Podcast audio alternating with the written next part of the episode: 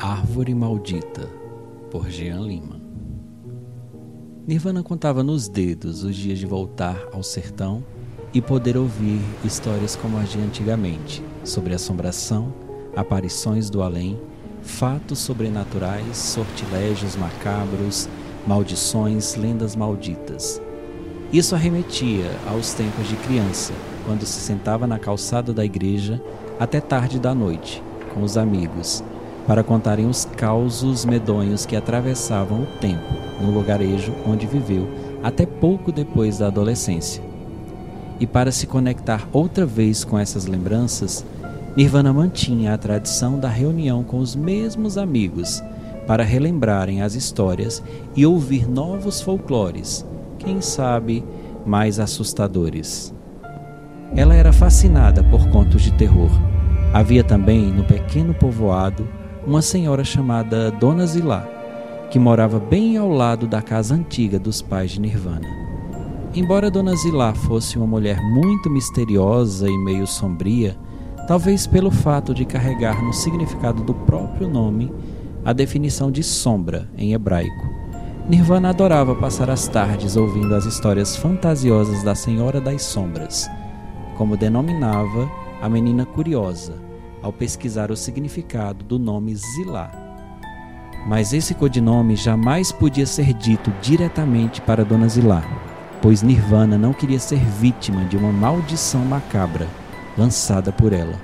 Assim pensava e temia quando criança. No entanto, além das histórias que não passavam de pura fantasia contadas por Dona Zilá, que eram motivo de risos depois de sobressaltos para a criançada que ouvia e contava histórias de mistério e terror, havia uma história que nunca foi esquecida por Nirvana. Bem no meio do povoado existia uma árvore antiga, de mais de 100 anos, que enfeitava a praça central pela imponência dos mais de 6 metros de altura. Era um buzeiro. Conta-se que essa árvore de frutos doces e saborosos é símbolo de resistência por sobreviver à seca do sertão e, portanto, é considerada sagrada pelos povos antigos. As raízes do umbuzeiro são importantes para essa resistência, pois possuem batatas que servem de reservatório de água e ajudam a árvore a se manter viva nos tempos mais extremos de escassez de chuva e mata a sede dos viajantes. Nirvana gostava de pesquisar sobre as coisas que lhe chamavam a atenção. O fato é que esse umbuzeiro carregava uma maldição e não tinha nada de sagrado, pois relatos acerca dessa árvore maldita assombravam a localidade por anos. Havia aqueles que duvidavam desse mistério que envolvia o umbuzeiro e pensavam ser coincidência os fatos que ocorriam em torno da árvore mas outros acreditavam na maldição e nunca sequer se aproximavam dela, e ninguém jamais ousou cortar o pé de umbu. Dizem que a maldição começou quando uma moça que já não acreditava mais no amor foi cortejada por um caixeiro viajante, por quem ela logo se engraçou, e começaram a namorar e fazer planos. A família da moça, que acabara de completar 40 anos e era a mais velha das outras cinco irmãs, todas casadas, mas somente Laurinda tinha filho.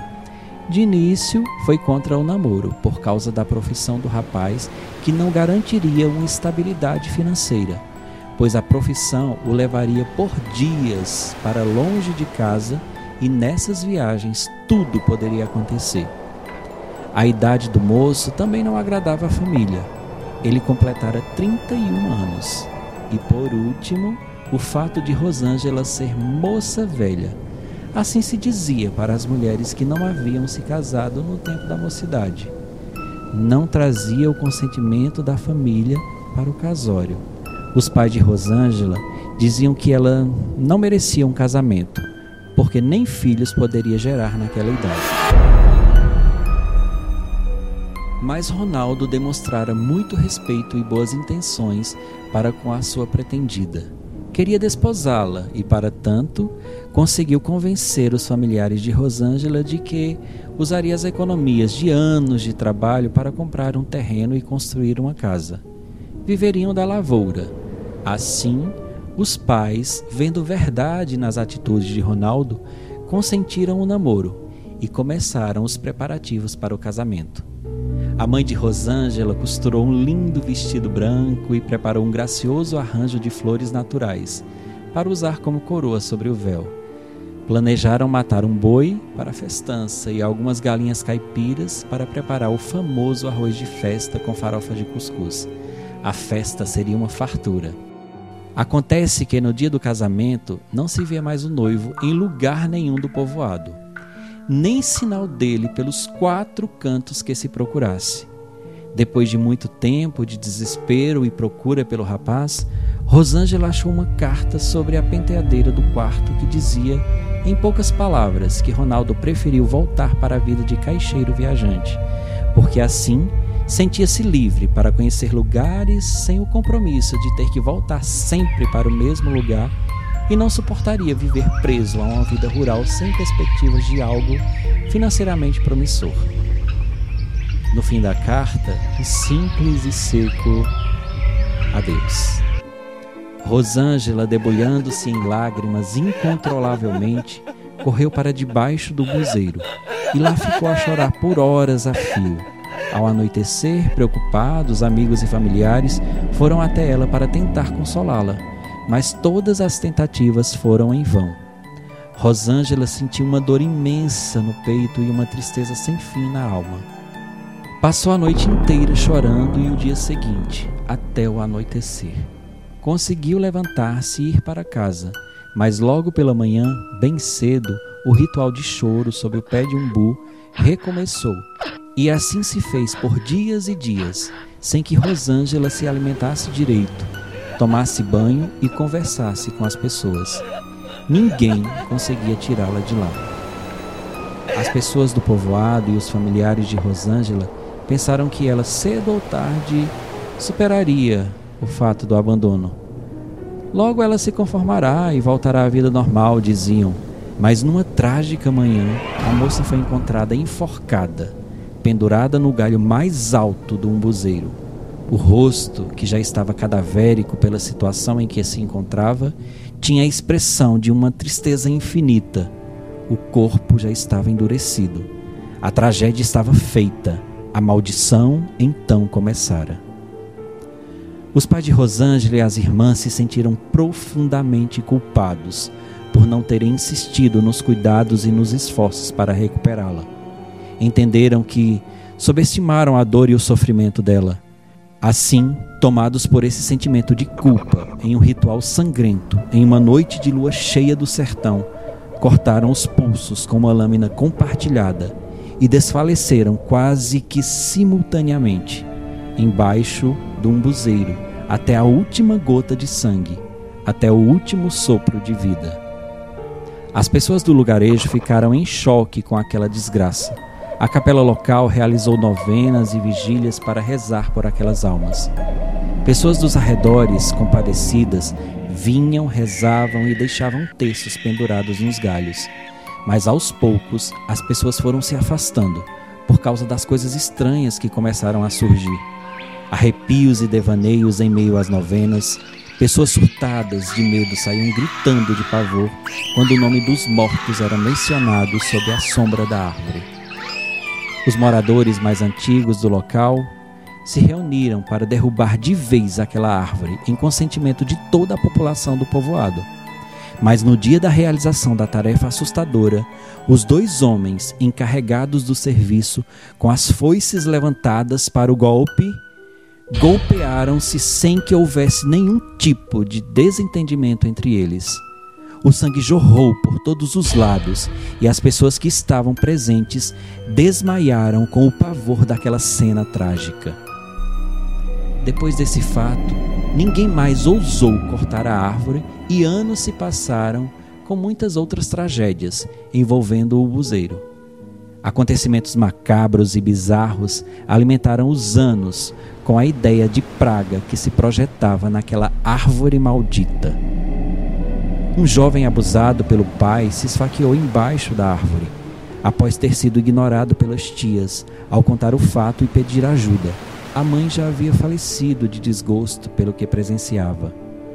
Uma linda jovem, também abandonada pelo noivo, quis seguir a história de Rosângela, mas impedida pela família de passar dias e noites sob a sombra maldita do umbuzeiro, em um momento de descuido dos pais, pegou uma arma e atirou na própria cabeça.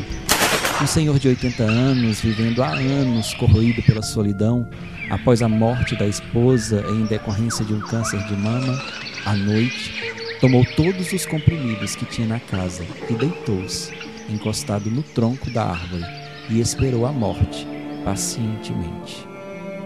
A história do museiro foi contada para Nirvana por Dona Zilá, e sempre que Nirvana voltava à terra natal, pedia que Dona Zilá lhe contasse novamente todos os casos que se relacionavam com a morte trágica de Rosângela e família. Embora a velha senhora tentasse dar um tom de fantasia àquela história macabra, sempre lhe escapava um tremor na voz ao falar da noiva sorumbática e abandonada. Vez ou outra, em meio à contação das histórias, Dona Zilá olhava para um buzeiro que ficava quase em frente à janela da sala e estremecia com os olhos marejando. Nirvana sentia que algo muito forte havia entre todas aquelas histórias e Dona Zilá. Depois da morte de Dona Zilá, coincidentemente, Nirvana passou anos sem retornar ao local que cresceu e viveu metade da adolescência. A vida começou a ficar muito agitada por ter que conciliar trabalho, faculdade de jornalismo e namoro com Cíntia. Mas nunca se esqueceu de reviver aquelas memórias, ainda que distante em lembranças nas noites em que já estava exausta pelas demandas do dia, até cair em um sono profundo. Algo sempre a chamava para as lembranças das narrativas de terror. Tempos se passaram e, formada, Nirvana decidiu escrever uma matéria sobre a história obscura da noiva abandonada. Decidiu, contra a vontade de Cíntia, ir ao local de suas origens para realizar uma pesquisa de campo e entrevistas com os moradores de lá e seus conterrâneos. Soube então que a casa de Dona Zilá estava para ser alugada. Era uma casa muito boa e, como Nirvana era amiga da família, os filhos da Senhora das Sombras permitiram que Nirvana ficasse por lá o tempo que precisasse, por um valor abaixo do que estavam anunciando para o aluguel. Nirvana chegou até a casa e encontrou tudo quase igual ao tempo em que Dona Zilá vivia lá. Nos primeiros dias de conversa com os moradores, percebeu que o medo da maldição da árvore ainda aceirava todo o vilarejo. Deus me livre daquela árvore, nem chego perto. Cortar, ninguém se atreve. Há uma maldição ali. Rosângela e a família estão lá, atraindo todas as energias negativas e tentando fazer uma nova vítima. Muitos eram os relatos cheios de medo e desconfianças. Mesmo tendo se passado muitos anos em que nada mais acontecia, as pessoas viviam aterrorizadas e jamais chegavam perto do pé de umbu. Mas Nirvana não acreditava completamente na história. Sabia que coisas estranhas aconteceram em torno da árvore, mas tinha dúvidas quanto à veracidade da lenda sinistra da noiva abandonada. Durante muitos dias, ela conversou com os moradores mais antigos de lá, fez anotações e gravações, ficava fascinada com o que ouvia, mas duvidava e até se desfazia das outras histórias que ouvia que nem Dona Zilá havia contado.